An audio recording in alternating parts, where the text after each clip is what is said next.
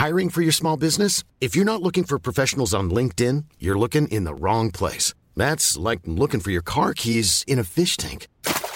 LinkedIn helps you hire professionals you can't find anywhere else, even those who aren't actively searching for a new job but might be open to the perfect role. In a given month, over 70% of LinkedIn users don't even visit other leading job sites. So start looking in the right place. With LinkedIn, you can hire professionals like a professional. Post your free job on linkedin.com slash people today.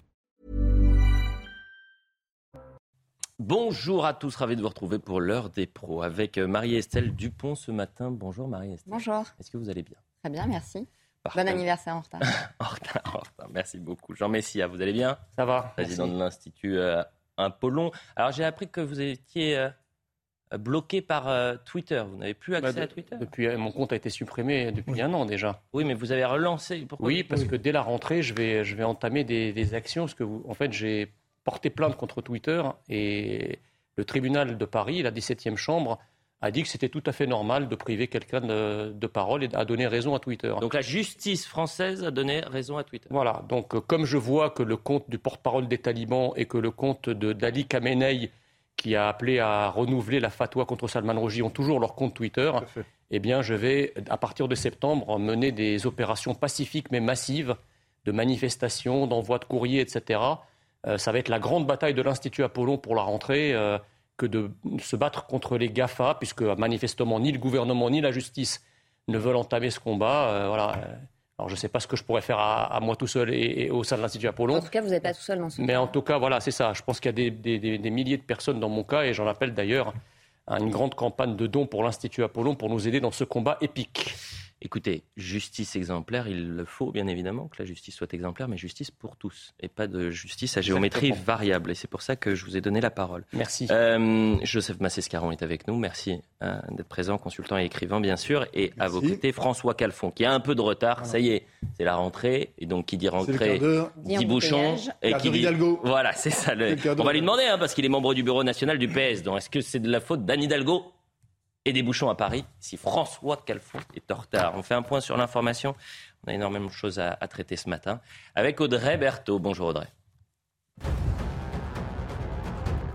En visite à Mayotte, le ministre de l'Intérieur, Gérald Darmanin, a indiqué qu'il allait faire des propositions pour ouvrir des lieux de rééducation et de redressement pour les mineurs délinquants, des lieux qui seraient encadrés par des militaires. Des propositions en ce sens seront faites au président de la République dès la semaine prochaine. Le prix du gasoil à présent, il repart à la hausse en France. Cette augmentation met fin aux deux mois durant lesquels le prix a baissé. Et puis, euh, regardez les derniers chiffres. Aujourd'hui, le litre de gasoil coûte en moyenne 1,88€. C'est plus 6 centimes par rapport à la semaine dernière. Le litre de samplon 95 coûte en moyenne 1,78€ et le samplon 98 1,84€. Enfin, du football, Manchester United s'est imposé hier soir 2-1 contre Liverpool. Un match qui était euh, à suivre en direct sur Canal+. Sancho a ouvert le score dès la 14e minute de jeu. Rashford a doublé la mise juste après le retour des vestiaires. Voilà pour le point sur l'information. Je le disais, on a beaucoup de choses à traiter euh, ce matin et euh, je pensais commencer avec les propos de, de Gérald Darmanin à Mayotte, euh, puisqu'il veut des lieux de rééducation et de redressement pour les mineurs délinquants. Ce qui est un tournant, je pense que c'est très rare euh, qu'un un responsable politique et qu'un ministre de l'Intérieur puisse tenir ces propos-là et, et cet engagement-là. Euh, mais force est de constater que les fiascos s'enchaînent dans l'affaire Colantès. On a été euh, les premiers à CNews à relayer l'information de l'opinion hier. Moi, j'ai contacté le syndicat FO, j'ai également eu le, le producteur, et c'est tellement gros, et je le dis vraiment en toute transparence, que je me demandais si c'était vrai, les informations qu'on nous donnait. Et les informations s'avèrent être vraies. Parmi les participants, vous avez un homme qui a été incarcéré pour viol, un autre, et ça c'est selon RTL, pour meurtre.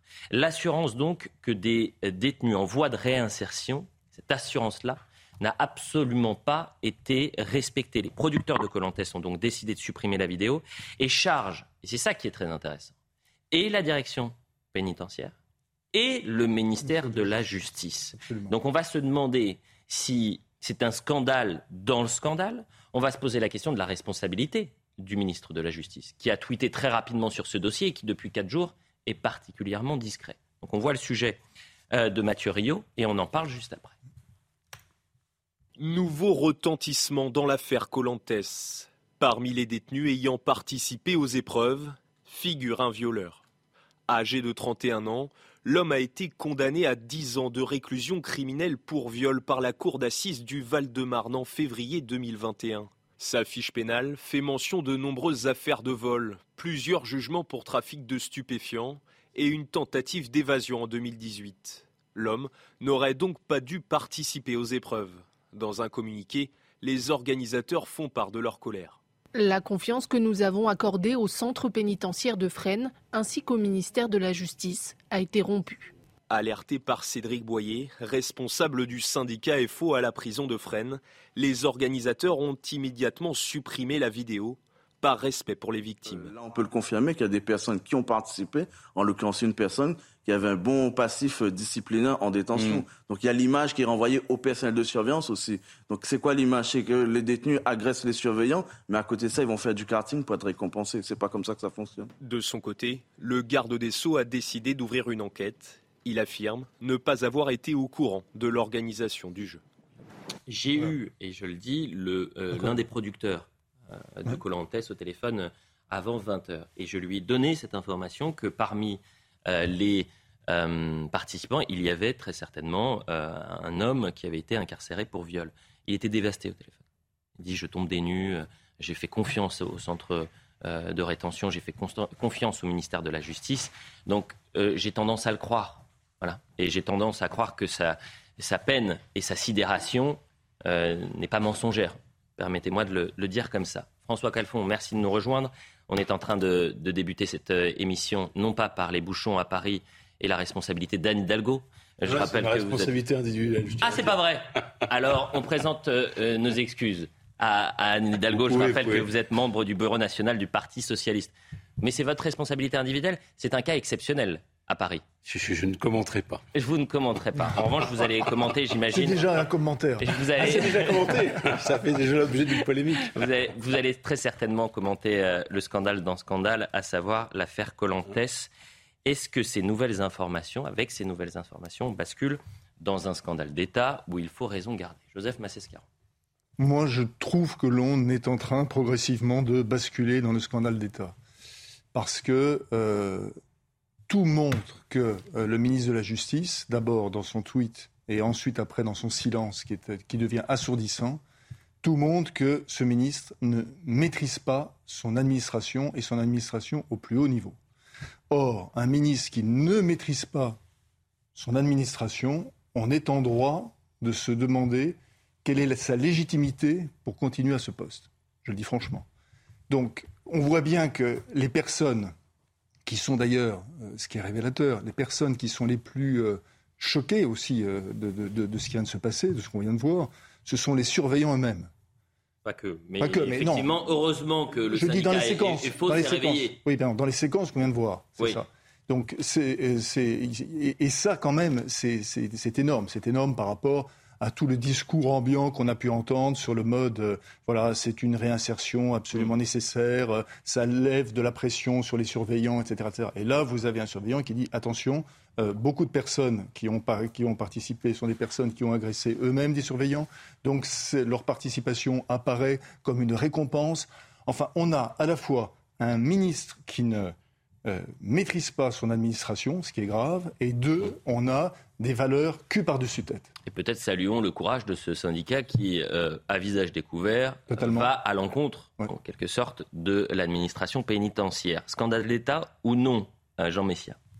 Bah, Scandale d'État d'autant plus grave que ce n'est pas le premier, puisque à quelques mois d'intervalle, entre les mensonges euh, d'un autre ministre du régalien qui est Gérald Darmanin sur le Stade de France. On en avait amplement parlé ici entre les supporters britanniques, les faux billets, les caméras de vidéo dont les bandes ont été effacées, etc. Donc ça avait déjà été un truc énorme. Là, on a un deuxième énorme mensonge de la part d'un deuxième ministre régalien euh, qui est euh, Dupont-Moretti. Euh, vous savez, à, supposer que, le ministre, le garde des Sceaux, n'ait pas été au courant. Il y a vous quand pouvez même... rajouter l'affaire Colonna. Hein exactement. exactement. Et en fait, on remarque que euh, dans le gouvernement, il n'y a pas de responsable. C'est-à-dire, il n'y a, personne qui est responsable de rien, en fait. C'est-à-dire qu'à chaque fois, on va pointer la chaîne de décision, le fait qu'ils n'étaient pas au courant, le fait qu'on les a euh, informés euh, avec de mauvais éléments, mais en fait, c'est des ministres qui sont responsables de rien. Mais c'est encore plus grave, si vous voulez, c'est que ce qui est encore plus grave, c'est que dans la chaîne de décision, imaginez que vous et moi, nous nous trouvions dans la chaîne de décision pour ce genre d'activité. À un moment, le bon sens aurait commandé de dire mais attendez, vous plaisantez ou quoi? Qui a pris cette décision d'organiser du karting au sein de la prison de Fresnes, des activités piscines, etc. Il y a une enquête. Hein, il n'y a, pas une personne qui, à un moment dans la chaîne de décision, a eu la présence d'esprit au moins d'alerter en disant mais attendez, c'est grave. Il y a une enquête qui est en cours. Je ne dis pas, encore une fois, que la prison en France se résume à ça. On sait très bien que par ailleurs, euh, on, l'a déjà dit et répété, les conditions de détention, la surpopulation carcérale, euh, l'insalubrité des prisons. Mais le problème, c'est que ces choses-là, on ne les voit pas. Or là, c'est le choc des images. C'est-à-dire que euh, ces images-là, on voit des gens s'amuser en prison, on ne voit pas les gens qui sont sanctionnés ou qui peuvent souffrir en prison. Donc en fait, les images ont une vertu, une mauvaise vertu pédagogique pour tout un tas de publics, à commencer par les éventuels candidats à la délinquance et à la criminalité. finalement, ils peuvent, se dire au regard de ces images que les conditions de détention qui font l'objet de rapports qui restent dans des tiroirs ne ben, sont pas si terribles, puisqu'on on saute dans des piscines. Si je, si je résume vos propos, ce qui vous choque, euh, parce qu'on parle souvent de l'impunité des délinquants, c'est euh, l'impunité des décisionnaires et des responsables euh, politiques aujourd'hui. On va écouter Olivier Véran, on a plein de réactions et on va essayer d'avancer, mais euh, évidemment, on va traiter ce sujet-là. Écoutons par exemple le porte-parole du gouvernement, Olivier Véran, qui a réagi ce matin sur France Inter. D'abord, rappeler que ni le cabinet du ministre de la Justice, ni même le directeur centrale de l'administration pénitentiaire. C'était validé par l'administration pénitentiaire. oui, par la prison de Fresnes, c'est-à-dire le directeur de la prison de Fresnes, mais le cabinet, contrairement à ce que j'ai pu lire, en tout cas je m'en suis entretenu avec Éric Dupont-Moretti, qui me l'a confirmé, n'était certainement pas au fait qu'il y aurait une course de cartes ou une piscine construite temporairement dans la prison de Fresnes. Je, comprends que ça mette en tension euh, les Français. Chacun a bien sûr euh, conscience que c'est pas le quotidien dans la prison. Ça met en tension. Vous savez, quand on parle de prison, on est toujours euh, dans une forme d'ambivalence. On a envie que les gens qui soient en prison soient punis, et de fait, c'est le cas mais on a aussi envie que les conditions d'humanité et de dignité puissent être préservées. Et donc ça nous met systématiquement en tension. Et quand vous avez un élément qui intervient dans le débat public, qui surprend parce qu'il est totalement antinomique de ce qu'on imagine d'être la réalité des prisons, ça fait débat et c'est normal. Je découvre avec vous la déclaration d'Olivier Véran, puisque c'était il y a quelques instants sur France Inter. Il dit en gros, euh, le euh, ministère de la Justice, euh, ni le cabinet, ni le ministère ou le ministre n'étaient au courant qu'il y allait avoir une piscine ou, un karting. Écoutez à présent Amaury Bucco, qui est journaliste Valeurs Actuelles. C'est l'un des premiers à avoir alerté sur le fait que le ministère de la Justice était partie prenante de l'organisation ah de euh, cet euh, événement à la prison de Fresnes. On l'écoute et on en parle juste après. Ils avaient même en fait euh, quelque part participé au projet. D'ailleurs, deux de ses collaborateurs sont même figure dans le générique de fin de la vidéo de Colantes. Euh, et en fait, ils avaient assisté le 27 juillet à l'événement Colantes. Et, euh, ils n'avaient pas seulement assisté, puisqu'à la fin de la journée, ils avaient même regardé les images et commencé à les prévalider, à filtrer les images qui avaient été enregistrées le jour même. Ensuite, euh, quelques jours plus tard, le 4 août, donc une semaine plus tard, il y a une, projection en fait du, une V1 du film qui a été projeté dans la prison de Fresnes et euh, une, une, de ces deux collaboratrices s'est rendue à ce moment-là à la prison de Fresnes pour regarder ce visionnage. Et, parallèlement à cela, euh, en fait, il y avait une boucle de mail où étaient donc au moins cinq collaborateurs de, euh, du ministère de, de l'Intérieur, de, de, la Justice, pardon, et donc cinq collaborateurs qui ont suivi attentivement tout ce qui se passait autour de la, de la création de cette vidéo. Un de ces mails montre bien d'ailleurs que euh, donc un attaché de presse euh, de l'administration pénitentiaire, donc qui dépend directement euh, du ministère de la Justice, a été revenu sur certains points de la vidéo en expliquant par exemple qu'il fallait retoucher un point du générique, baisser la bande son, enfin le volume sonore de, de la vidéo, ou encore avait fait des quelques corrections sur les sous-titres, quelques fautes d'orthographe. C'est pour vous dire qu'ils étaient vraiment, ils étaient partie prenante du projet. Bon, écoutez, ce sont ces informations. De qui se moque-t-on, Marie-Estelle Dupont fait, si on avait envie d'être mauvaise langue, on dirait que c'est certainement un faux billet qui a signé les autorisations. Mmh. Euh, bon, on ne va pas revenir sur toute la question de euh, l'inversion des valeurs, de euh, la réinsertion, etc. Moi, déjà, ce que je trouve très cynique, c'est qu'effectivement, quand on connaît l'état de délabrement des prisons, laisser ce genre de choses s'organiser, parce que c'est un coût important au lieu de s'occuper de la question de la dignité en fait hein, et de ce qui va être structurant. Et en, en l'occurrence, ce qui est structurant, c'est aussi de ne pas être dans une cellule avec des rats et d'avoir accès à un minimum d'infrastructures et, et d'éviter la promiscuité qui favorise la violence. J'ai pas envie de redire tout ce qu'on dit depuis des jours et des jours, donc sur la démagogie, sur le cynisme, sur euh, euh, cette façon permanente de faire comme si on découvrait les choses et puis en catastrophe lancer une enquête. Euh, voilà, je ne comprends évidemment pas que nos politiques n'assument pas tout immédiatement, mais maintenant, plutôt que critiquer, j'aimerais faire une proposition, en tout cas une question. Pourquoi, étant donné le manque de moyens de la justice dans les prisons, on ne remet pas tout simplement en place une véritable euh, forme de travail obligatoire où une partie du salaire des détenus serait allouée à leur propre traitement, payer les gardiens, entretenir leurs cellules, manger, etc. Parce que certains contribuables qui ont été violés, agressés, etc., en ont marre aussi de payer pour ça. Mmh. Euh, et puis, l'autre partie à une action de réparation de la société. Puisque là, on voit très bien la confusion des limites. Quand vous avez potentiellement un violeur ou un meurtrier qui balance une surveillante dans la piscine, en fait, moi, ça me fait pas rire. Parce mmh. que la question des limites et de la figure d'autorité et de l'exemplarité, elle est, elle est bafouée sous les yeux des caméras. Donc pourquoi est-ce qu'on ne reviendrait pas à mmh. vraiment un mmh. travail qui permettrait aussi économiquement d'avoir une réponse euh, à la question pénale dans le pays, entendu, hein, avec la réparation pour les victimes d'inceste, etc. Vous avez dit c'est la Chine, François euh, Calfon. Dupont, il y, a, il y a, ce qu'elle vient de dire est très juste sur, sur les travaux de réinsertion. Il y a plein, il y a plein d'éléments. Il y a encore des, des, des, éléments, euh, ne serait-ce que d'abord débroussailler les forêts aujourd'hui qui sont en train de brûler. Il y a plein de choses à préparer les roues. alors François Calfon a répondu, c'est la Chine. non, mais c'est vrai que mais on s'écarte un peu du sujet. Oui, on s'écarte du sujet. Ce que vous proposez, c'est un peu la Chine où quand il y a une exécution, c'est la famille qui paye la balle. C'est une autre bah voie. Non, pas du bah tout. Je, dis que. Non, mais attendez, on va peut-être pas se lancer sur ce sujet-là parce que. Mais j'ai même pas pu parler, donc vous allez peut-être me laisser parler. Mais vous étiez en retard. Vous étiez en retard. Donc qui est en retard laisse terminer les gens. Et quand on est à l'heure, on a le droit de. J'en ai deux sur moi là. Aucune idéologie en tant que psychologue quand on fait une bêtise, la seule manière de se réinsérer, hmm. c'est d'élaborer en réparant et que réparer, en donnant de l'argent à des victimes pour leur réparation morale et que nous ayons une remarque sur vos, propos. Oui, oui, oui, mais puisque vous parlez des travaux, puisque vous parlez de travaux d'intérêt généraux, je vais vous répondre sur le fond et non pas sur vos propositions qui ont le mérite d'être originales et un peu iconoclastes.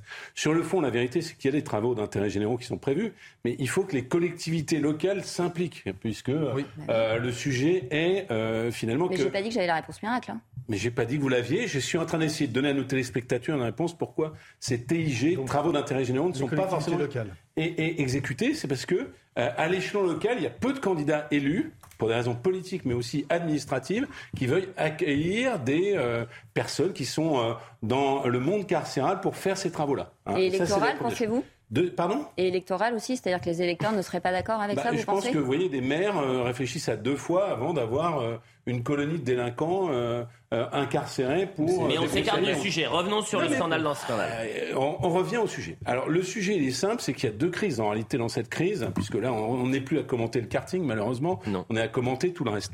Il y a une crise qui est celle de l'état profond. Et si vous saviez, parce que je suis beaucoup de gens dans mon entourage qui sont dans le milieu hospitalier, on pourrait faire les mêmes émissions sur l'implosion de l'hôpital, ah bah que l'implosion du monde pénitentiaire. C'est-à-dire que vous n'avez pas conscience de euh, comment nos administrations régaliennes, l'administration pénitentiaire en est une, tournent, c'est-à-dire avec des personnels qui sont... Non mais c'est une réalité. C'est-à-dire le service public dans ce pays n'a plus que les atours du service public, il implose. La deuxième crise, elle est évidemment politique. Moi, je suis halluciné. Dans mon jeune temps, j'ai été chargé de communication d'une ministre, et il se trouve que c'était une ministre de la Justice, donc je vois à peu près de quoi il est question. Euh, je suis halluciné par les gens qu'on prend dans les cabinets ministériels, qui n'ont pas d'abord un gramme de sens politique, parce que, pardon, mais commenter un générique alors que vous avez une poutre devant les yeux qui est euh, cette activité de karting qui est fort peu à propos, hein, ça c'est la première chose. Et puis évidemment la défausse, mais j'ai envie de dire, c'est un sport national, la défausse de M. Véran. Pourquoi je parle de l'alliance du politique et de l'état profond? Comment on a pu laisser des gens qui sont accusés de viol ou de meurtre euh, condamné. Hein. Bah, condamné, bien sûr. condamné, pardon, accusé. C'est euh, ma langue à fourcher. Condamné sur ce type d'activité. Donc, de toute façon, parce que j'ai déjà dit sur des plateaux, on va pas refaire le match sur est-ce que c'était à propos de faire ce Colantès. On est de bien toute façon, plus loin, sur une activité non, mais c'était pas On est bien pourquoi, plus loin. pourquoi voulez-vous que le laxisme qui est généralisé dans la société, quand on voit des gens qui sont accusés de meurtre, de viol, etc., libérés au bout de la moitié de leur peine pour souvent récidiver. Il n'y a qu'à vous brancher sur les émissions comme enquête criminelle ou crime, etc., pour voir tous les récidivistes, les, les, criminels les plus endurcis. Pourquoi voulez-vous que ce laxisme que la justice laisse faire s'arrête à la porte des prisons? Donc c'est guéri, c'est très choquant, mais en même temps, vu le, fonctionnement du système et le fait que la sanction a été depuis fort longtemps par vos amis qualifiés de, Alors, de fascistes, encore notre responsabilité. Qualifiés de fascistes, Je veux évidemment. accuse de si, si, la République ne met aucun cran d'arrêt à rien, même le mur de la prison devient ouvert à tous les excès. Voilà. ça, ça c'est une chose. La deuxième chose, c'est que excessif et un peu insignifiant. La, gauche, la gauche a la spécialité de toujours extrémiser les propos. C'est pas parce qu'on dit qu'il faut qu'on répare, qu'il faut qu'on insère, que vous allez vous inspirer de la Chine enfin, extrémiser le propos n'est pas. Faire payer aux délinquants leur propre bah, oui, peine. Mais, attendez, mais, ça existe en attendez, Chine. Voilà. Oui, mais sur l'aspect politique. C'est pas méchant. Hein. Attendez, mais je, je, vous signale, je vous, je vous signale que, la gauche, la gauche, depuis tout, toujours, la gauche, la gauche a été favorable aux travaux dans les prisons. Quand je dis les travaux, c'est pas des travaux forcés c'est que, que les détenus travaillent pour se réinsérer. On pas le Mais moi, j'ai jamais été contre. Hein. S'il vous plaît. simplement le paiement de sa peine. François Calfon, Jean Messia, on s'est écarté un tout petit peu du sujet. Je veux qu'on revienne sur la clé ce matin, puisque le porte-parole du Rassemblement national, Philippe Ballard, appelle à la démission d'Éric Dupont-Moretti. On les raison. Oui, mais bon. Écoutons. Peut-être que M. Dupont-Moretti pourrait euh, penser à démissionner. Gérald Darmanin vous demandez la démission de bah, M. Dupond-Moretti ce matin Il pourrait peut-être quand même euh, réfléchir à la question. Alors vous me direz, Gérald Darmanin, après le scandale du Stade de France, euh, n'a pas démissionné non plus. Donc je pense que c'est un peu la marque de fabrique. Vous faites un parallèle entre ce qui s'est passé au Stade de France oui, on peut et l'irresponsabilité du ministre, pareil. Oui, parce euh, qu'ils ont menti. enfin, ils ont menti. Alors soit ils ont menti parce qu'on leur a pas donné les informations, ce qu'on a du mal à croire, ou alors ils ont essayé de cacher la vérité, ce qu'avait fait M. Darmanin. Et puis ils ont failli dans leur mission, tout simplement. Donc ça fait quand même deux bonnes raisons pour démissionner. Éric Dupont-Moretti pourrait peut-être démissionner. Il l'appelle pas directement. Mais est-ce que c'est une question qui doit se poser? Bah, Est-ce qu'Éric Dupont-Moretti, après ce scandale-là, pourrait ou doit démissionner. Je vous rappelle juste, euh, pour, le contexte, qu'il est mis en examen dans une grave affaire de collusion et qu'il n'a pas jugé utile de démissionner, alors qu'il est jugé parti dans une affaire qui le concerne bah. directement en tant qu'avocat et que l'ensemble des magistrats ont demandé sa démission. Donc, si vous voulez, c'est déjà il n'a pas démissionné sur des faits très graves. Donc, sur des faits comme cela, je doute fort euh, qu'il revienne à son activité. Oui, je pas demandé s'il va. C'est surprenant. Est-ce qu'il doit C'est un gouvernement de menteurs. Dont, euh, dans ce gouvernement, en général, quand tout le monde se pose la question de démissionner, en général, ils sont plutôt renforcés dans le gouvernement. Et ça a été le cas aussi pour Gérald Darmanin après le Stade de France. Oui, je pense que, je pense que euh, est-ce qu'il va Parce qu'on a bien compris que ces derniers mois, quel que soit le scandale, vous êtes maintenu. Donc, euh, Mais je pense qu'avec avec la sauf quand vous vous appelez Damien Abad. Avec la politique du mensonge au plus haut niveau de l'État, euh, le gouvernement a inventé une nouvelle exception française, celle du ministre qui ment éhontément et qui est effectivement renforcé euh, dans ses prérogatives, comme ce fut le cas de Darmanin. Dans n'importe quel pays au monde, je répète, dans n'importe quel pays au monde, que ce soit ce qui s'est passé au Stade de France ou ce qui vient de se passer à la prison de Fresnes, aurait immédiatement commandé, mais même sans qu'on le réclame, les ministres d'eux-mêmes auraient eu la dignité et l'honneur de s'en aller.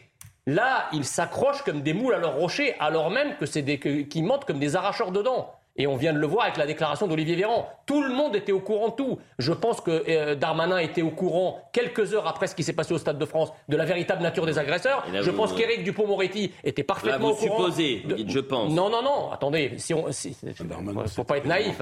Euh, je pense qu'Éric Dupont-Moretti était au courant de ce qui se passait. On est en train de parler de Fresnes quand même. On n'est pas en train de parler de la petite maison d'arrêt qui est au fin fond de la Creuse. On hmm. parle de Fresnes. Donc si le ministre n'est pas au courant de ce qui se passe à Fresnes, je ne sais pas de quoi exactement il peut être au courant. Cédric Boyer, représentant syndicat FO au centre pénitentiaire de Fresnes, était notre invité euh, ce matin. Il pointe, lui, la responsabilité du directeur de la prison. Écoutez. Moi, je poserai la question au directeur du centre pénitentiaire de Fresnes. C'est lui qui choisit. C'est peut-être euh, pas lui forcément, mais c'est l'ensemble de la direction qui choisit, qui Et valide, Il a validé. Qui a, été validé, parce que s'il a été sur le jeu, c'est qu'il y a quelqu'un qui a validé. Et aussi à mon collègue euh, du, secrétaire UFAP, UNSA Justice, qui confirme qu'il n'y avait que des détenus de courte peine. Donc je hmm. pense que qu'il faut mettre les, violons en accord et, hmm. et être sincère sur la véracité des faits ou pas quelle que soit la chaîne de responsabilité, on voit qu'il y a eu des failles. Et depuis quatre jours, le garde des Sceaux est très discret, peut-être un peu trop. Vous avez eu des personnes de l'administration dire euh, avant-hier que de tout, qui étaient étonnées d'ailleurs du tweet de leur ministre mmh. en disant que la politique pénitentiaire ne se décidait pas sur Twitter. est-ce qu'ils ont tort? Est-ce qu'ils ont tort? Si vous n'êtes pas capable non, mais ils ont, ils ont tort, pardonnez-moi. les enquêtes, c'est sur Twitter, Alors que leur ministre est en première ligne. C'est-à-dire que si, là, il y a un problème, il y a un problème grave. C'est-à-dire un ministre qui n'est pas capable, en tout cas, de réguler, de faire marcher son administration, on peut légitimement se poser la question sur le bien fondé de son maintien à ce poste. On a posé la question aux Français, on essaye vraiment de prendre le pouls des Français sur cette affaire-là. Euh, hier, on leur a demandé est-ce que ça vous choque le, euh, ces images que vous avez pu découvrir? Mais on n'avait pas les informations sur le pédigré des participants. Et là, ce matin, on est allé les, voir en leur disant, bah, parmi les participants, vous avez donc un homme qui a été condamné pour viol euh, et un autre, selon RTL, qui a été condamné pour meurtre. Qu'est-ce que vous en pensez?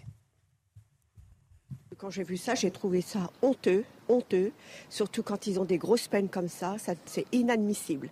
Pour des crimes aussi graves, euh, j'estime qu'il ne faut pas autant de laxisme pour, euh, pour les prisonniers. C'est vrai que là c'est choquant. Je pensais que c'était des petits délits et du coup, oui, c'est choquant. Moi, ça me choque à titre personnel. Je suis euh, quelqu'un de respectable, j'essaie de faire attention aux autres et j'essaie de faire attention à la loi. Et à un moment, bah, euh, je fais pas du karting tous les jours et euh, je suis pas non plus à montrer dans les réseaux sociaux et à montrer que je suis fière de ce que j'ai fait. Mais je pense aux gens qui me regardent. Ils doivent se dire, mais dans quel monde on vit? Dans quel monde notre garde des Sceaux vit? Et je pense également aux victimes, aux personnes qui ont été victimes de ces, de ces condamnés-là et qui peut-être, je ne suis pas sûr de ça, mais peut-être ont retrouvé leur bourreau devant la, télévision, devant, devant l'ordinateur. Le point, c'est que ça, ça, tue, en fait, parce qu'on en a parlé, on a évoqué le sujet, ça tue les vrais programmes de réinsertion. C'est-à-dire que si les gens pensent que la réinsertion, parce que le but de la prison euh, est bien sûr de sanctionner, de priver de liberté, mais aussi... Et de protéger et les Français. Protéger. Non, mais tout ça, ça fait partie des missions de la prison. Vous avez raison. Mais aussi de réinsérer. Si euh, réinsérer, c'est la télé-réalité et c'est... Euh, je sais pas quoi, les, Marseillais euh, à Ibiza. En tout cas, c'est l'image que ça donne. Mhm. Euh, ça tue toute la perspective de réinsertion. Bah, ça, c'est la première chose. La deuxième chose, puisque vous posiez la, question sous l'angle politique, on voit bien ce qui s'est passé. C'est-à-dire qu'ils ont pensé que personne n'était rentré de vacances, que ça passerait crème, comme euh, toutes les polémiques, parce qu'il n'y a pas que Colantes qui vit avec les réseaux sociaux, il y a aussi le gouvernement, et, qu'on passerait autre chose. Simplement, là où les éléments changent un peu de nature, me semble-t-il, d'ailleurs, ce sont les syndicalistes euh, pénitentiaires qui le disent, c'est le pédigré des personnes, au-delà des images choquantes qu'on a beaucoup commentées, le pédigré des personnes euh, qui y ont participé, alors que, euh, a priori, était prévu que ce soit simplement, comme ça a été dit, avec plein de bon sens par les, personnes qui ont été interrogées, des courtes peines. Et là, ça mérite, me semble-t-il, plus d'explications. Alors, puisqu'on ne peut pas euh, compter sur les, inspections d'administration ou le gouvernement, mhm. je trouve que les commissions d'enquête parlementaires alors, euh, le travail parlementaire reprend le 3 octobre prochain. extrêmement bien leur travail. Oui. malheureusement, pas toujours suivi des faits, puisqu'on s'aperçoit qu'il y a des membres des cabinets du gouvernement qui mentent en commission. Vous avez dit quelque chose d'essentiel. Mais, mais moins, ça met le Scott, c'est le cinquième pouvoir. Quand on devant la commission parlementaire mm. et qu'on est mis pardon, le nez dans, dans, son mensonge et que pourtant, non seulement on reste en poste, mais en plus on est promu, en l'occurrence euh, M. Darmanin, Franchement. Euh, Je pense que François a pointé quelque chose d'essentiel. C'est le décalage qu'il y a entre ces Français qu'on entend, et le discours est unanime, c'est-à-dire qu'ils sont choqués de voir que des violeurs, un violeur et un meurtrier participent à ce genre d'événement, et euh, l'absence de réaction du gouvernement aussi rapidement que euh, n'a pu le faire Éric Dupont-Moretti lors de son tweet. Bah. C'est deux mondes en fait, c'est-à-dire qu'on a des gouvernants, dites-moi si je me trompe, qui vivent sur une autre planète autre que la nôtre. Marie-Estelle bah oui, Oui, bien sûr. Mais en fait, moi, depuis le début de cette histoire, je suis, euh, je suis choquée, mais je suis pas du tout étonnée. C'est-à-dire que je suis presque étonnée euh, que tout le monde s'étonne. C'est-à-dire que c'est pas la première fois qu'on a des messages de cet ordre-là. Quand vous voyez qu'on est dans une société où le fait d'avoir fumé une barre de shit quasiment diminue votre peine quand vous tuez quelqu'un, oui. euh, vous comprenez très très bien le niveau euh, d'inversion des valeurs. Et là, moi, je trouve même de cynisme, de cynisme et de mépris y compris vis-à-vis des populations carcérales, de préférer financer, j'allais dire du pain et des jeux, même pas du pain, mmh. des jeux, mmh. des jeux, mmh. Euh, plutôt que quelque chose, comme je le disais, de l'ordre. Parce que là, c'est quasiment de l'incitation à la récidive. C'est-à-dire que si, quand vous commettez un crime, vous pouvez aller kiffer et faire interville en prison, euh, je pense que le message n'est pas extrêmement clair. Écoutez, euh, ça s'entend. On, part en publicité. je ne faut pas dire ça. La publicité pense à Jérôme Béglé qui me dit effectivement c'est un toc, je ne sais pas pourquoi je l'ai gardé. La publicité de quelques, mais bien sûr, il a bien raison. Et on, embrasse Jérôme Béglé. Euh, la publicité, on revient dans un instant. Euh, moi, j'espère que les responsables politiques qui ont soutenu euh, cette, ce, euh, ce, jeu et ce Colantes en disant que ça a été euh, une polémique initiée par l'extrême droite. J'ai hâte d'avoir leur réaction ces prochaines heures. Ça ne choque pas. Euh, on verra. Peut-être qu'ils seront choqués que des qu'un violeur et qu'un meurtrier participent Ils à vont faire semblant d'être indignés. Ah, on verra. vous pouvez revenir. Vous savez, vous pouvez commettre, faire une faute et dire je me suis trompé, pardonnez-moi. On s'excuse pas beaucoup. Ils sont, hein, ils sont choqués parce que les Français sont choqués. Ça oui. Mais le truc en lui-même, ça les choque pas parce que ça a été organisé. que c'est le truc Vous dites le truc, vous? Bah, ce qui s'est passé sur le plateau. Ce qui s'est passé à Fresnes, ça les choque pas. Le truc Oui. La publicité. On revient.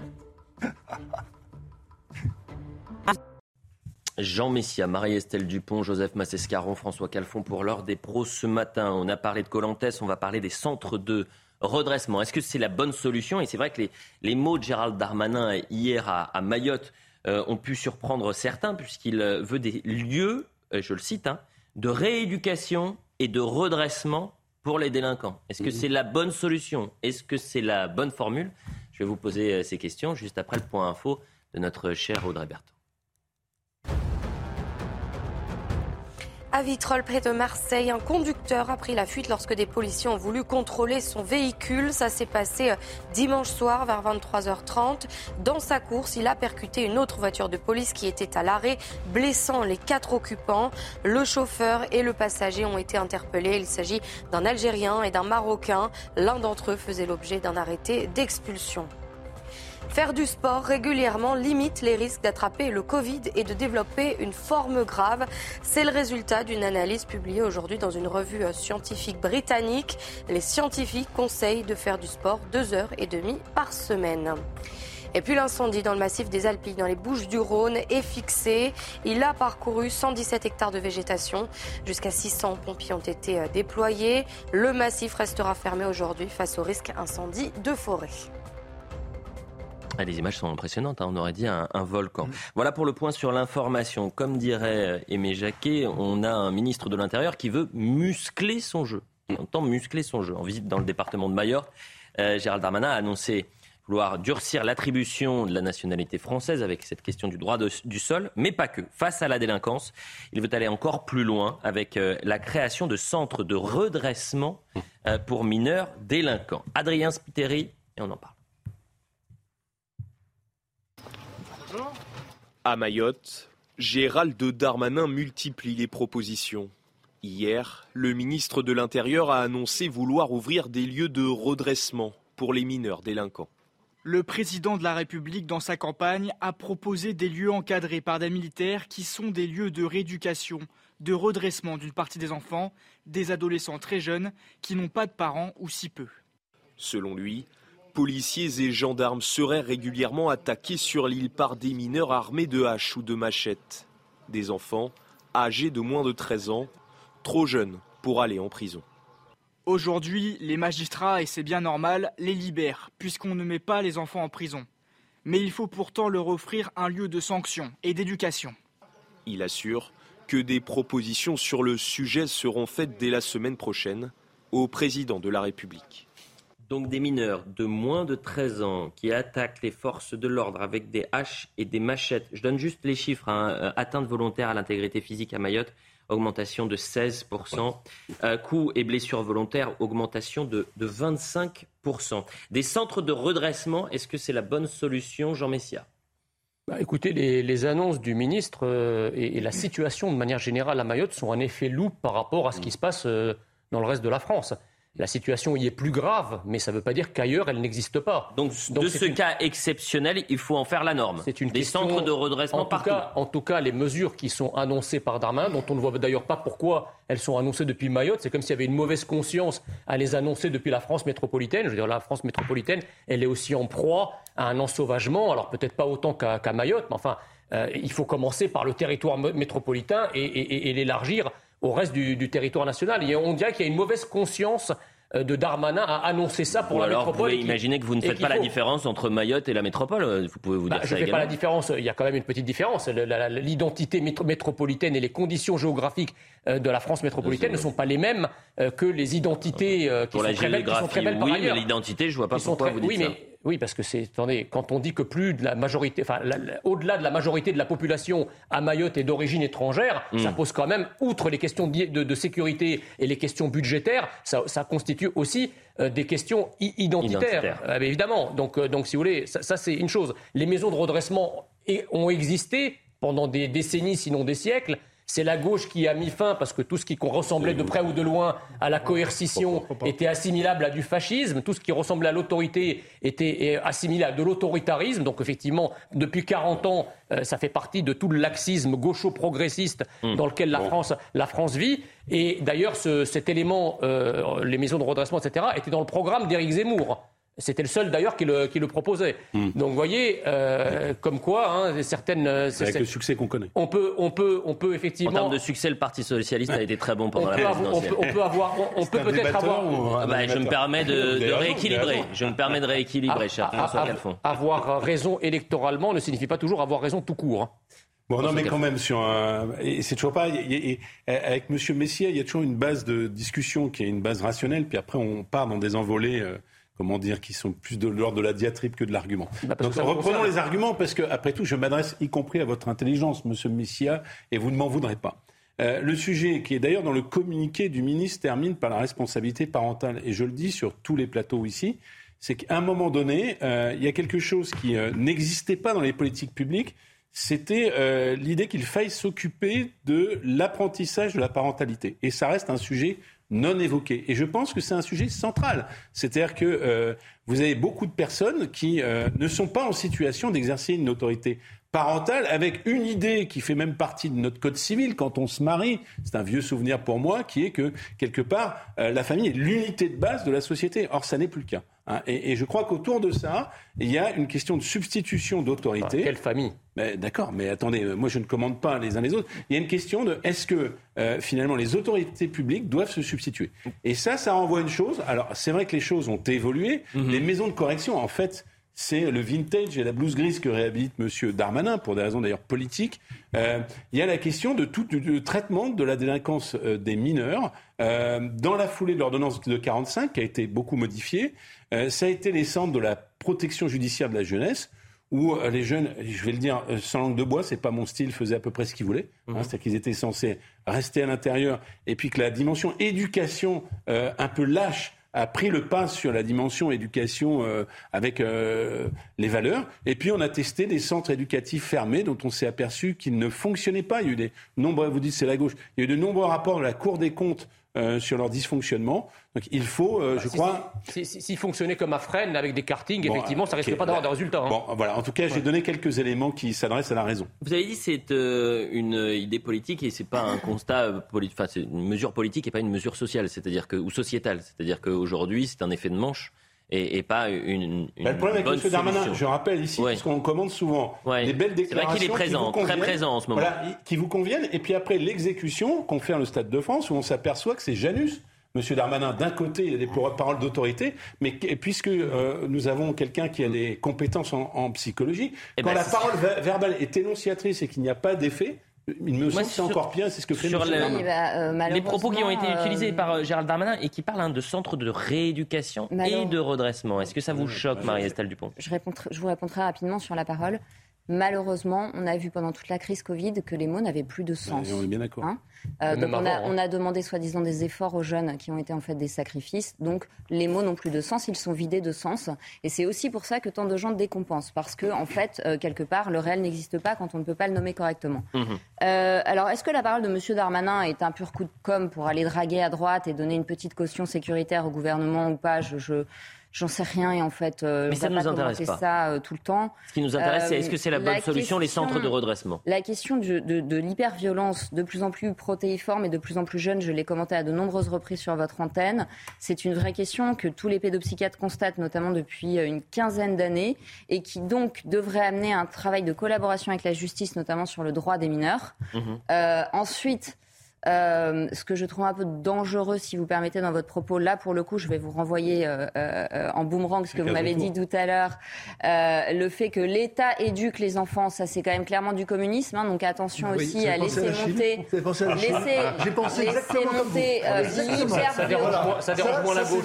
C'est un retour à l'envoyeur. Si je peux finir, laisser monter l'hyper-violence, attaquer la famille, hein, quand même. Le fait de diviser l'autorité parentale sur la question des injections aux jeunes, c'était vraiment attaquer la cellule de base familiale et l'autorité parentale, jusqu'à ce qu'en en fait, il n'y ait plus. Et puis, une politique familiale qui n'incite pas non plus à passer beaucoup de temps à éduquer et où finalement il est plus facile de mettre son enfant derrière un écran, euh, jusqu'à ce que finalement les parents soient tellement dépassés que ah ça va être génial si l'État devient big nounou et s'occupe de tout, ça c'est vraiment du communisme. En revanche, que l'école républicaine euh, que ces questions-là montrent que l'école républicaine en ce moment échoue sur sa mission, ah, qu'il faut repenser le droit des mineurs et mmh. qu'effectivement, je pense que euh, pour un certain nombre de familles dépassées, euh, il faut vraiment des centres où il y a un enfermement, parce que quand la peine, si vous laissez comme une injonction de soins en psychiatrie, une fois que c'est terminé, la personne est dans la nature. Et on voit bien qu'il y a de, de, nombreuses récidives. Donc oui, il faut penser la suite. Philippe Ballard, qui a été interrogé par Laurence Ferrari ce matin dans la matinale, mmh. et qui revient sur cette idée des centres de redressement il faut enfermer, il faut faire en sorte que ces euh, gamins soient empêchés de nuire. Mais après, c'est pas suffisant. Qu'est-ce qu'il faut faire? Trois solutions. Hein. On arrête cette folie migratoire euh, à Mayotte, comme d'ailleurs euh, sur l'ensemble du territoire national. On expulse et puis on réforme le droit du sol, que ce soit à Mayotte d'ailleurs comme sur l'ensemble du territoire national. On passe au droit du sang. Voilà, on arrête avec le droit du sol. C'est une pompe aspirante terrible. Mais regardez ce qui se passe à Mayotte. C'est ce qui pourrait très bien se passer euh, sur le territoire euh, national. Vous savez, il y a des départements, le Seine-Saint-Denis, on ne sait même pas combien il y a d'habitants. C'est un rapport parlementaire de 2018 fait par un député LR un député LRM qui disent on est incapable tellement il y a de clandestins entre 150 000 et 300 000. On ne sait pas combien il y a d'habitants en Seine-Saint-Denis. Voilà. Et eh ben à Mayotte, euh, c'est pire. Joseph Massescaron, je, je recontextualise quand même. Hein. On parle de mineurs de moins de 13 ans.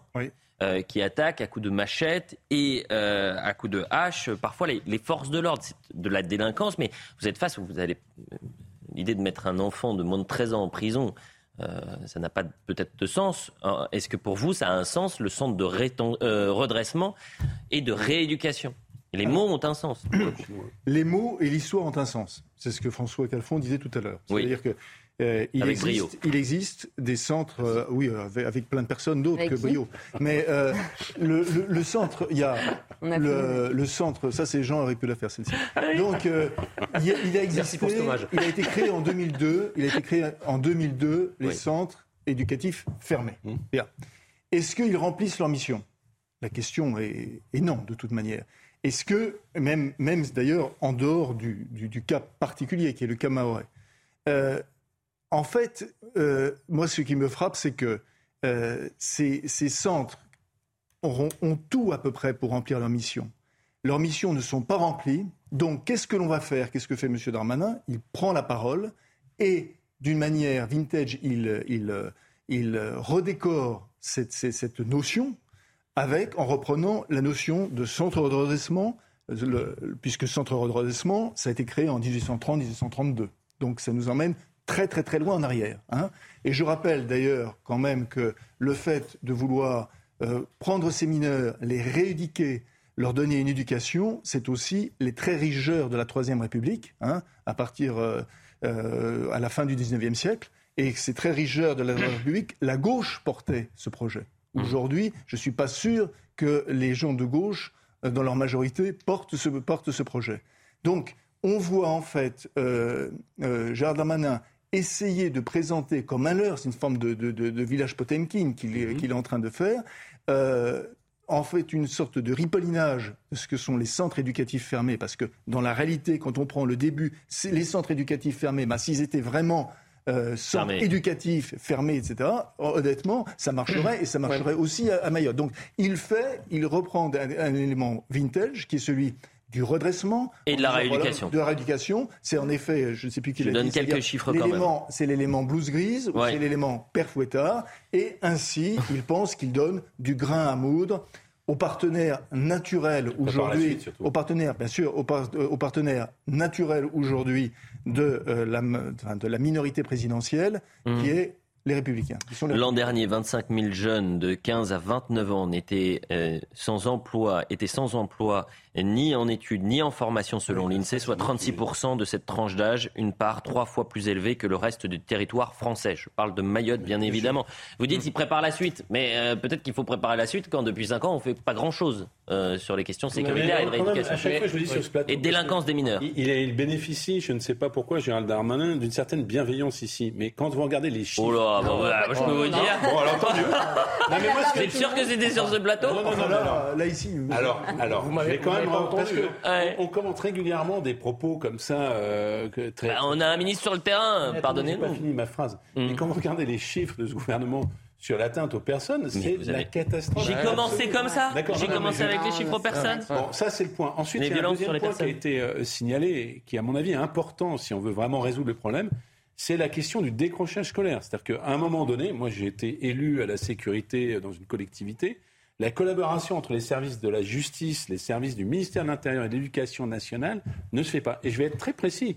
C'est-à-dire que ceux qui sont les candidats à la primo-délinquance très jeune, dont vous parlez à Mayotte, mais c'est à peu près le cas partout, sont d'abord les décrocheurs scolaires. Et l'éducation nationale ne signale pas forcément, sauf quand il y a une volonté locale très très forte, au service de la justice et de la police. Oui, euh, c'est peut-être qu'il veut appuyer, c'est pour ça qu'il appuie peut-être sur la rééducation. mais dès le début, j'ai dit franchement l'aspect politique, c'est-à-dire que ce soit une mesure de, du ministre de l'Intérieur, moi ça ne m'intéresse pas. Ce qui m'intéresse, c'est est-ce que centre de rééducation et de redressement ça marche? Est-ce que c'est la bonne solution? Je rappelle juste qu'on trouve ce genre d'établissement euh, dans plusieurs autres pays comme l'Australie, les États-Unis, les Philippines ou la Chine. Les centres de détention pour mineurs en Australie semblent assez violents dans les méthodes. Enquête en 2021. Euh, pour plusieurs, plusieurs enquêtes aux Philippines ont révélé des méthodes particulièrement dures dans les centres de détention avec certains abus sur les détenus en Chine. Bah, euh, pour mineurs trop dépendants à Internet, on les fait se, se, resociabiliser, pardonnez-moi. Non, mais on ne peut pas comparer le, ce qui pourrait se passer en France. Ce qui se passe à l'étranger. Non, ce qui se passe en Chine ou aux Philippines. Il faut quand même. et l'Australie, ça peut être un oui, élément. effectivement. Mais ce que je veux dire sur, sur, cette question, c'est que euh, Gérald Darmanin est quand même très imprécis, parce qu'on a l'impression, en fait, que c'est la foire aux propositions. Alors, un jour, il vous annonce euh, une compagnie, la CRS 8, on ne sait pas trop ce que c'est. L'autre jour, il y a un autre jour, il vous dit on va balancer des, des, effectifs. Euh, c'est vous qui tombez dans son panneau, parce que moi, j'ai dit dès le début, on ne parle pas de Gérald Darmanin. Donc, ça, c'est la première chose. Ah, vous tombez dans son panneau. S'agissant des centres de, de redressement, il y a un double problème, pour reprendre une, terminologie marxienne chère à François, à François. Vous voyez, vous pouvez progresser, euh, c'est pas mal. Il y a l'infrastructure et la superstructure. Vous, vous, avez, beau, être de gauche, mais vous n'êtes pas prof. Euh, donc l'infrastructure, c'est effectivement la construction de ces centres. Alors, s'il faut attendre euh, le temps que, bah, le même temps que lorsqu'on construit des prisons, les, les, jeunes délinquants ont encore de beaux jours dans eux. Mais blague à part, ils auront 30 ans. Voilà. déjà, bon, il faut déjà il y a la, question des moyens. On les encadre par qui? Alors on dit les militaires, mais les militaires, ils n'ont pas que ça à faire, je veux dire.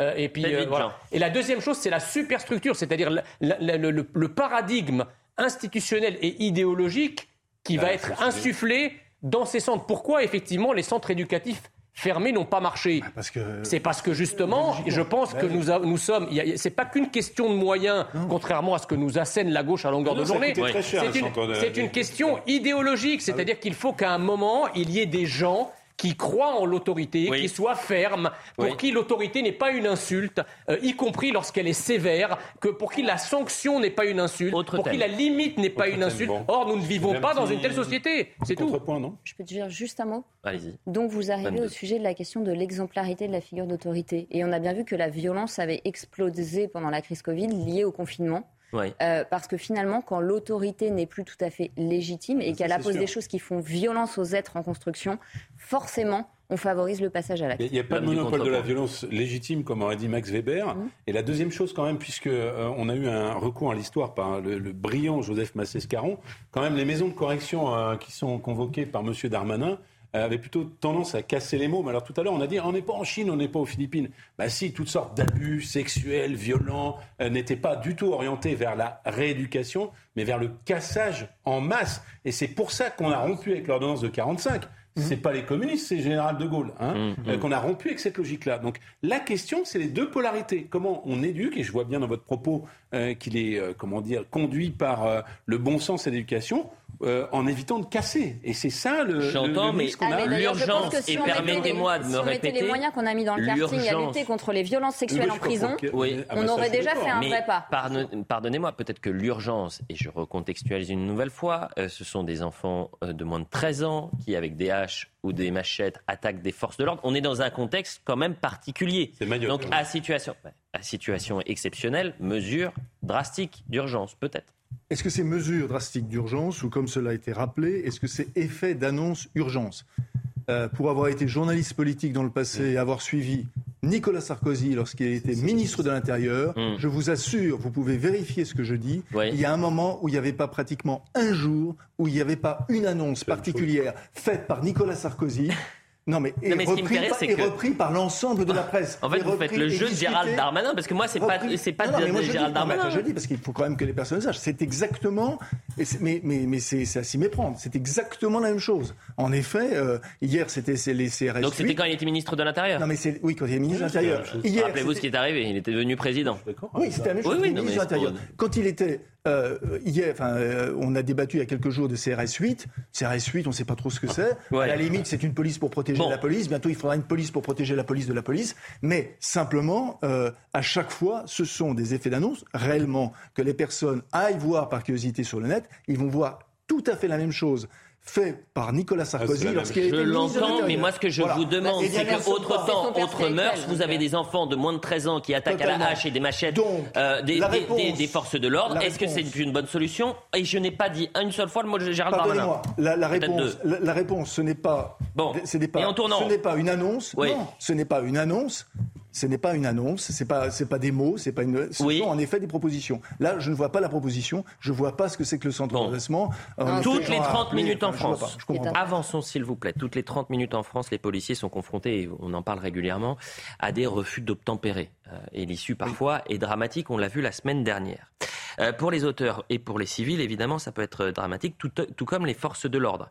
À Vitrolles, dans les Bouches-du-Rhône, ce week-end, euh, vous avez des délinquants qui ont carrément et une nouvelle fois, foncé sur les policiers.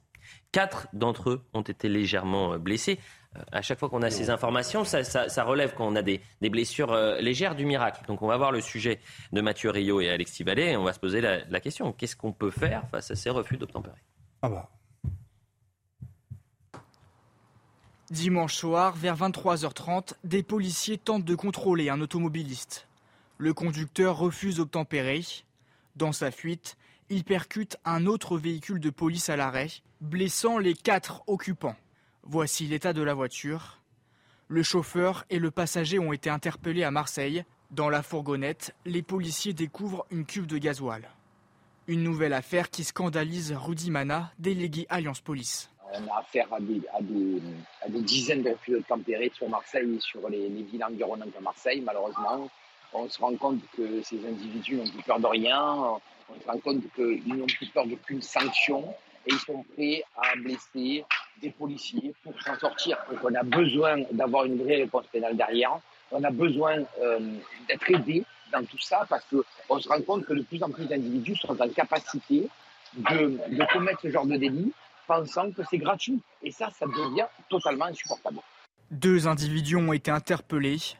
Le premier déclare être né à Alger en 1985 Visé par un arrêté d'expulsion, il était inscrit au fichier des personnes recherchées. Le second est de nationalité marocaine. Il affirme être né en 1991. Qu'est-ce qu'on peut faire face à cela? Il y a un sentiment d'impuissance qu'on n'arrivera ah. jamais à régler Darmanin cette solution. va proposer des brigades tamponneuses. Arrêtez avec Jean, Il va proposer des brigades tamponneuses. Il n'a pas, il a pas proposé ça. Non mais sérieusement, qu'est-ce qu'on peut faire? Bah, Déjà, déjà la, première, la première problématique, c'est que les personnes qui ont été euh, notamment l'un d'entre eux, euh, ne devrait pas se trouver sur le territoire français.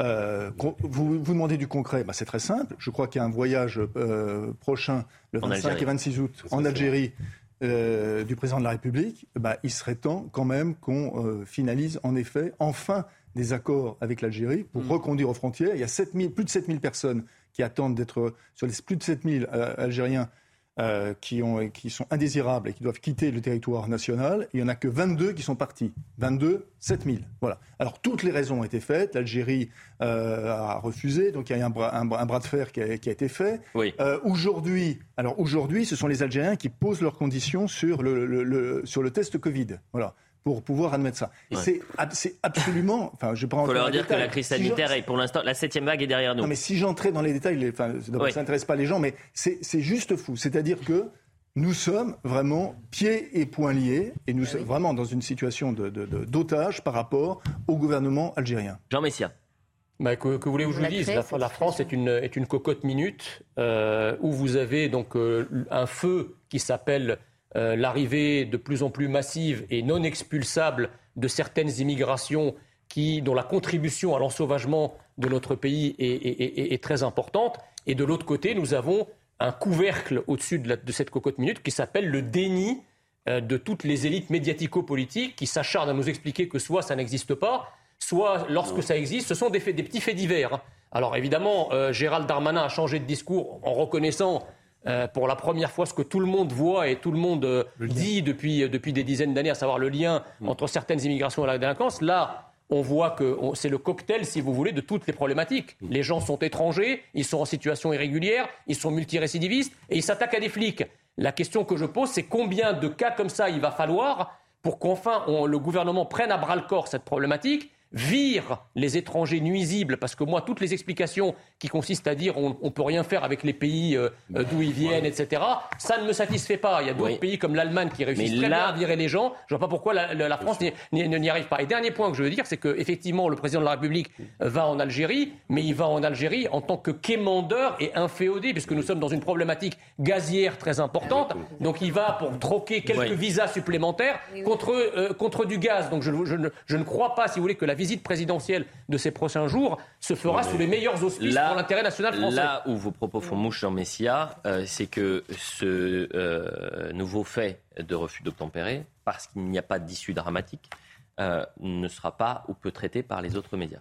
Juste pour compléter, parce que c'est les pays émetteurs et la relation avec les pays émetteurs. Et M. Darmanin était allé à Rabat. Mmh. Non mais j'y peux rien, c'est le ministre de l'Intérieur. Là, pour le coup, c'est pas sa parole. Non, mais ce qui me fait sur ses actes. Vous ne parlez que de lui. Et c'est vrai qu'il y a un sujet. Euh, et notamment, alors, on, aurait pu parler des mineurs isolés, ce qu'on appelle les mineurs isolés. Mhm. Ils sont euh, souvent des Marocains, des jeunes Marocains. Qui ont souvent plus de 18 euh, dont le Marocain ne veut ni mineurs ni isolés. Dont le Maroc ne veut plus. Euh, et c'est une situation inextricable. Là où je suivrai les propos qui ont, qui ont été dits, je crains fort que la visite de, de, de, de Monsieur le Président de la République en Algérie soit davantage pour nous euh, desserrer la contrainte euh, gazière, bah, euh, n'est-ce pas C'est évident euh, que pour régler. Je crois d'ailleurs qu'Arnaud Montebourg fait partie pour, de la... que pour régler ce type, ce type de sujet. Du voyage. Pardon? Je crois d'ailleurs qu'Arnaud Montebourg fait partie du voyage, si je ne m'abuse. Je doute qu'il se charge de cette Je vais demander confirmation en régie. La publicité, on revient dans un instant. On a énormément de thèmes à, à partir de 10h, puisque je voudrais qu'on parle des cyberattaques qui représentent la nouvelle menace terroriste. On parlera du planning familial, car la ministre soutient le planning familial. Madame Rome. Toutes les impasses mènent à Rome. Exactement. On parlera de la rentrée du gouvernement. Je vous donne le programme. Soyez attentifs. Et la NUPES. Et ça y est, c'est bientôt la fin de la NUPES, François Calfon. Vous allez applaudir des deux mains, vous ah, Je suis plutôt, plutôt pas favorable. Mais je sais. La gauche applaudit d'une main. Non, mais attends. Allez, la publicité.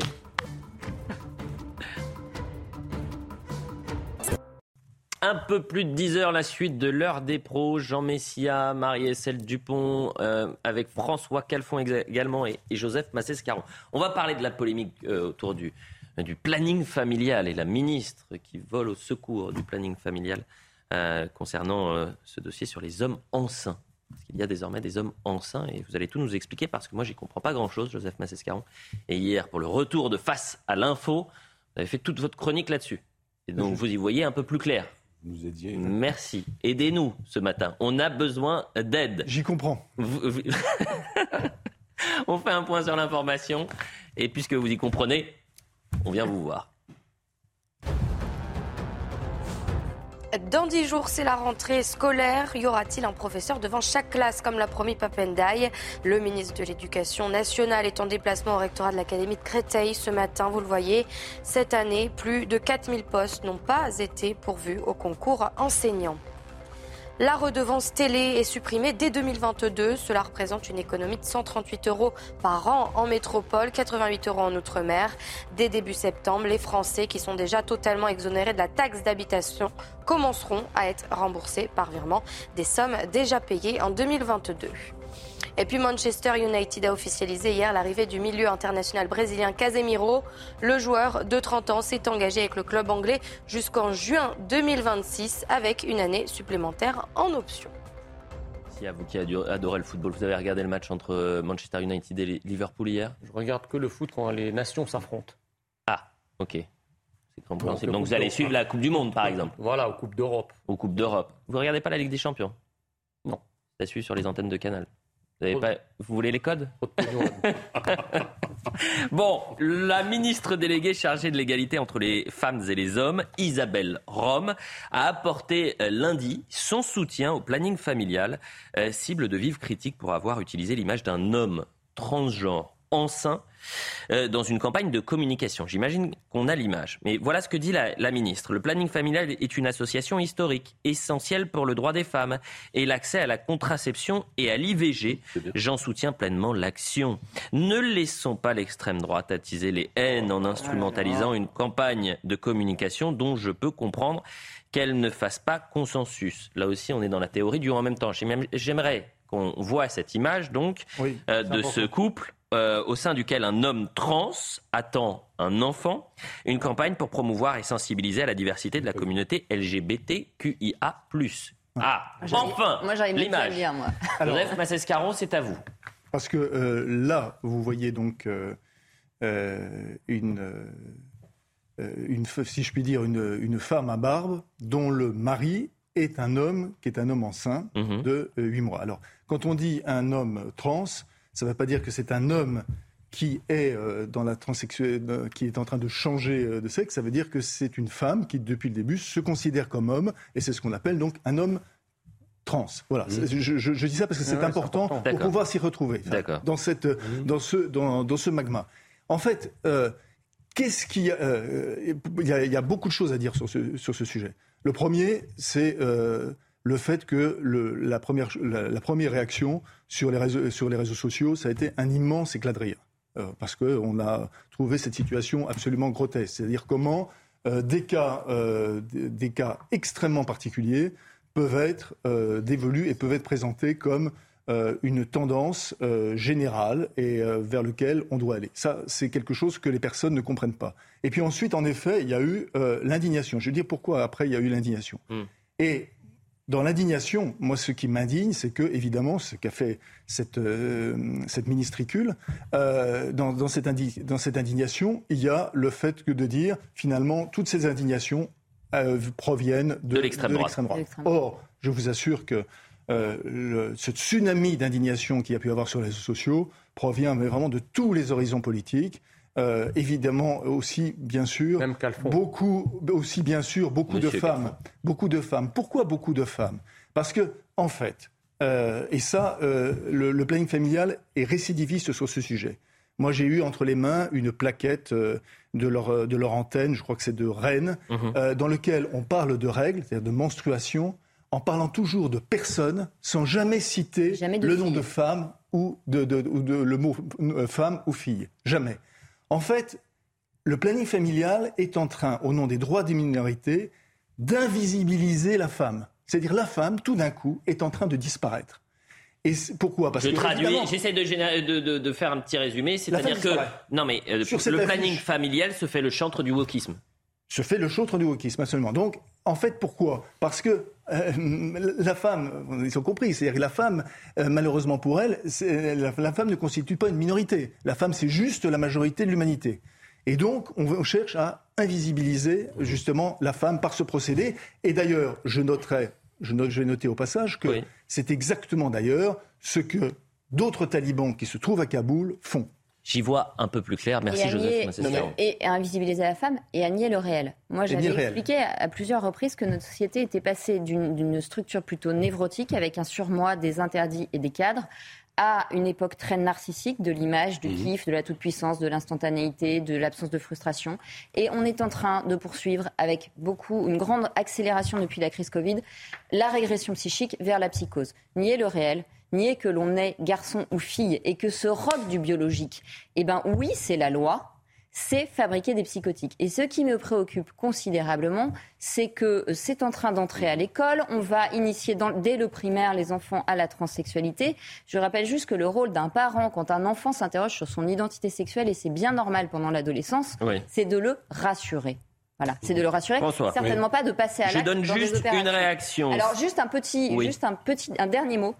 Je recommande à tout le monde le sketch des Monty Python, ah qui, dans les années 80, on fait et la parodie de ce que l'on est en train de vivre. dans la vie de Brian. Vraiment, ça va être un moment de, respiration. C'est extraordinaire. Écoutons Philippe Ballard ce matin, toujours chez Laurence Ferrari, sur euh, la question du planning familial quand une civilisation, une société abandonne euh, des repères qui sont fondamentaux, euh, cette société, elle se renie elle-même, euh, elle tombe en, déliquescence. Je pense qu'avec le planning familial, vous savez, ils seront capables de, vous dire, vous voyez, là, ça, c'est, c'est pas un stylo que j'ai dans les mains, mais c'est un avion. Voilà, il dénature tout.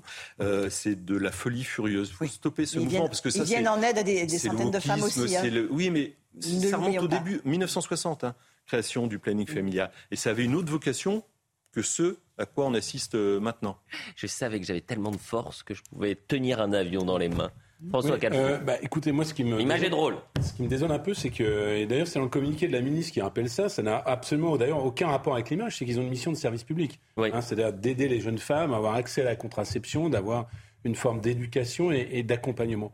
Mais quand ils font cette affiche, alors là, pour le coup, aucun esprit de polémique, qui s'adresse à une ultra minorité, de sorte que sur ce plateau, moi-même, je n'avais pas compris. J'ai eu besoin du décryptage de M. Massescaron pour, euh, pour le comprendre. Eh bien, il y a une forme, et je, ferai un tout petit peu de politique, euh, puisque nous sommes mis en accusation, n'est-ce pas euh, Il y a une Quand forme vous dites nous, c'est qui? C'est la gauche, c'est ça? Oui, bien sûr, mais je vais y répondre. Il y a une forme de pente de radicalisation et d'hystérisation des minorités par rapport au commun.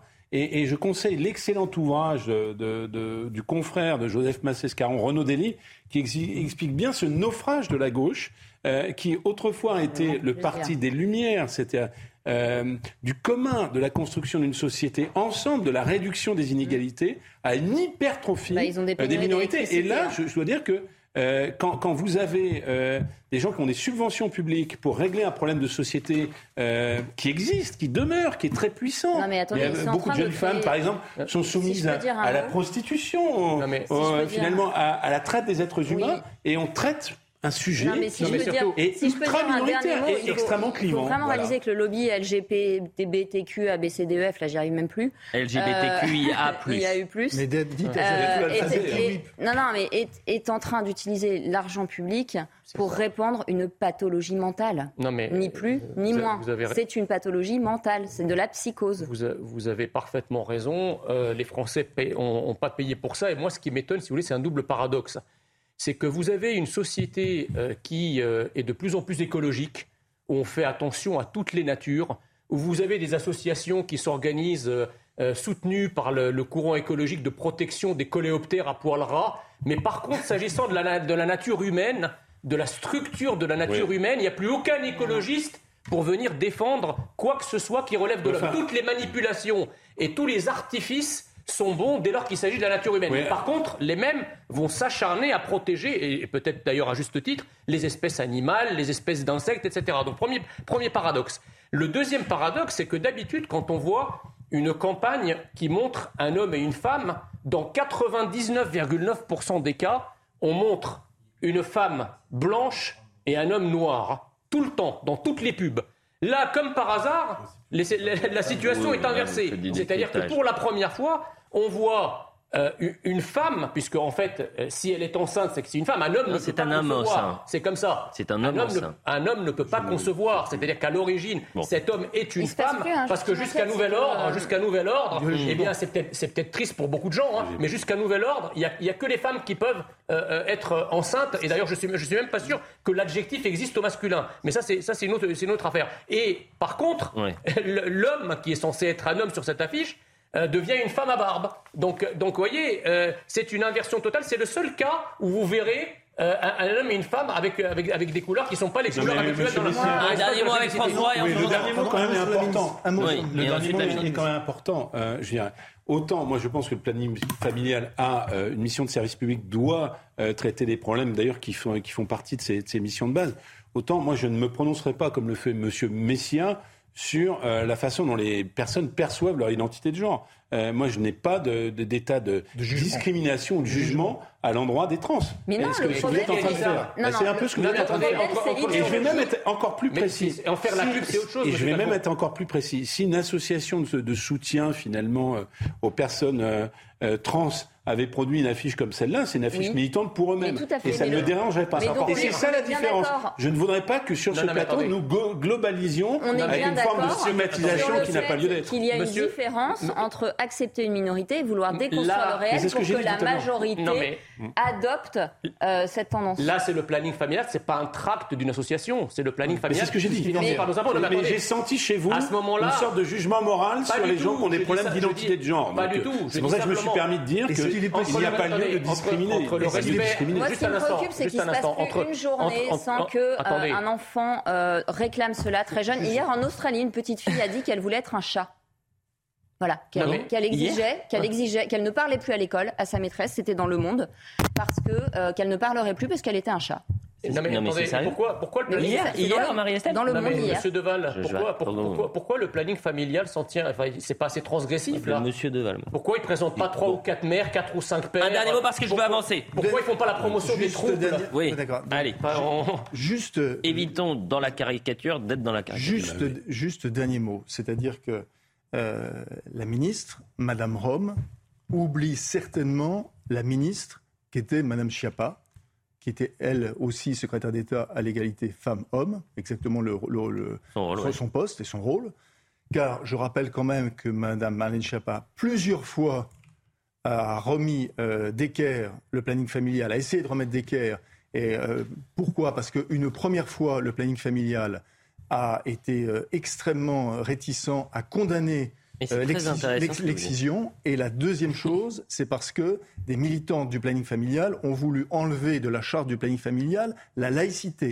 Donc si elle veut de Madame Rome des renseignements très précis, c'est très simple, elle va voir son, sa collègue du gouvernement. Vous n'êtes pas sans savoir que euh, dans cet euh, exécutif, on déconstruit Là, on est tout. Dans en même temps. Non, mais on déconstruit tout. Je rappelle juste qu'on avait un ministre de l'Éducation nationale qui s'appelait Jean-Michel Blanquer euh, qui euh, alertait sur le fait qu'il y avait des plateaux TV, des télés qui étaient achetés un peu plus en septembre et qu'il fallait peut-être encadrer euh, le, les allocations rentrées scolaires et qu'un an plus tard, Papendiaï, au même poste, explique que c'est stigmatisant et que ça fait le jeu du Rassemblement national, et de l'extrême droite. Et ça met le point sur le problème aujourd'hui qu'on voit avec le planning familial. Le planning familial c'est une entreprise. Eh ben, c'est la déconstruction, tout le temps, partout. De déconstruction de notre sens commun. Et ce gouvernement contribue à la déconstruction de notre on sens déconstruit. Mais nous, on tente de construire. Demain, le gouvernement fait officiellement sa rentrée des classes. Premier conseil des ministres, ô combien important. Crise de l'énergie, enjeux internationaux, questions de sécurité et immigration. Euh, Olivier Véran en a parlé ce matin. On l'écoute très rapidement et je veux qu'on revienne sur ce qu'avait dit Emmanuel Macron vendredi avec des propos assez anxiogènes. Et je fais le, le parallèle entre les deux. Olivier Véran. Nous mettons tout en œuvre pour garantir aux Français qu'ils pourront passer l'automne et l'hiver dans les meilleures conditions, avec des conditions très particulières, ça veut dire des à la fois sur le front du gaz, à la fois sur le front du carburant, euh, vous le savez, et de l'électricité. Donc ça veut dire qu'on fait, on a un plan de préparation euh, par ministère, par administration. En premier lieu, on demande aux organisations d'État, euh, les ministères, les administrations centrales de faire des efforts. On garantit, on met tout en œuvre aussi pour assurer aux entreprises qui créent de l'emploi dans notre pays qu'elles pourront continuer de fonctionner dans les meilleures conditions, quelles que soient les situations qu'on rencontrera. Mais comme l'a dit le président de la République, euh, la guerre livrée par la Russie en Ukraine, elle a des conséquences bien sûr sur les Ukrainiens, elle a des conséquences sur les Européens, elle a des conséquences sur les Français. Ces conséquences, nous sommes prêts à les assumer parce que nous savons pourquoi nous le faisons. Nous le faisons pour la paix aux portes de l'Europe et pour sauver des vies en tant bien que mal, essaye de traduire euh, une déclaration ah d'Emmanuel Macron qui a semé le doute, une déclaration assez anxiogène avec cette expression payer le prix de la liberté. On réécoute Emmanuel Macron à Bormes-les-Mimosas, c'était vendredi. Je pense à notre peuple, auquel il faudra de la force d'âme pour regarder en face le temps qui vient, résister aux incertitudes, parfois aux facilités et à l'adversité, et unis, accepter de payer le prix de notre liberté et de nos valeurs. François Calfon, accepter le prix de, nos, euh, de la liberté, phrase assez anxiogène. Est-ce que vous avez été rassuré par Olivier Véran Alors, je vais commencer par une petite blague, mais pour le coup, elle est signifiante. Hein. Des fois, les images, l'inconscient parle, hein, euh, comme dirait Jacques Lacan. Eh bien, quand j'entends euh, Monsieur Macron, le président de la République, nous dire qu'il fallait accepter le prix de payer notre liberté, je me dis quelle essence, peut-être de l'huile de friture, va-t-il mettre dans son jet ski mmh. Et je le dis autrement, parce que ça c'est la petite blague, euh, cet homme-là n'a pas de transcendance. C'est-à-dire qu'en réalité, il nous, euh, il nous dit qu'il faudra faire des efforts, mais charité bien ordonnée commence par soi-même, et ça ne commence pas par lui-même. Et encore une fois, quand j'entends M. Véran nous dire qu'il a un plan, eh bien, j'ai envie de dire, je suis inquiet parce que pendant trois ans, ils ont eu un plan contre le Covid et on est tout à fait, euh, tout à fait rétrospectivement assez accablé par ce qui se passe. Plus sérieusement, et j'en termine Même le plan, il est déconstruit. Mais plus sérieusement, et j'en termine là, on nous explique qu'on est à 6% d'inflation. Moi, j'attends les chiffres consolidés parce qu'on nous explique que euh, c'est comme le nuage de Tchernobyl, ça passera, l'inflation passera pas la frontière. J'attends de voir parce que quand on reprend les premiers relevés de prix dans les supermarchés, c'est plutôt 10, 15, et, je crois que le gouvernement n'en prend absolument pas la mesure. Jean Messia. Ah bah oui, oui, le, rentrer tous les dangers, mais c'est un poncif. En revanche, est-ce que vous avez l'impression que euh, Gérald Darmanin, euh, Gérald Darmanin, ah, oui, on vous l'avait dit. Il y vient. Olivier Véran euh, vous a rassuré ce matin, puisqu'il a un plan bah, Pas du tout. D'abord, il ne le détaille pas, donc on ne peut pas savoir ce que, de quoi il s'agit. La deuxième chose, c'est que sur les déclarations d'Emmanuel Macron, elles sont, euh, elles sont grotesques et risibles. Je veux dire, e-, e-, Emmanuel Macron n'a pas euh, l'épaisseur ni historique, ni l'envergure nationale. Il n'a pas accompli de grands gestes nationaux pour se permettre de nous dire qu'il nous faut payer le prix de notre liberté. pour l'instant, ce que les Français payent, c'est le prix de ses décisions. C'est-à-dire, et il le paye, et, il le paye au prix fort. Euh, que ce soit d'ailleurs les roulements de mécanique contre la Russie euh, fait imprudemment, puisque les conséquences que nous subissons aujourd'hui en termes inflationnistes, et vous avez raison de rappeler que le pouvoir d'achat, ce n'est pas les quelques chèques et les quelques aumônes hmm. que le gouvernement donne aux Français en cette rentrée qui vont améliorer euh, notre pouvoir d'achat. Enfin, les, prix en supermarché ont, ont, augmenté de manière très lourde. on, peut, peut même pas, on peut même pas s'imaginer. Je veux dire, aujourd'hui, euh, euh, ce que vous achetez pour, pour un billet de 100 euros, c'est, je veux dire, c'est ridicule par rapport à ce qu'on pouvait acheter il y a encore un an ou deux, quoi. Enfin, voyez.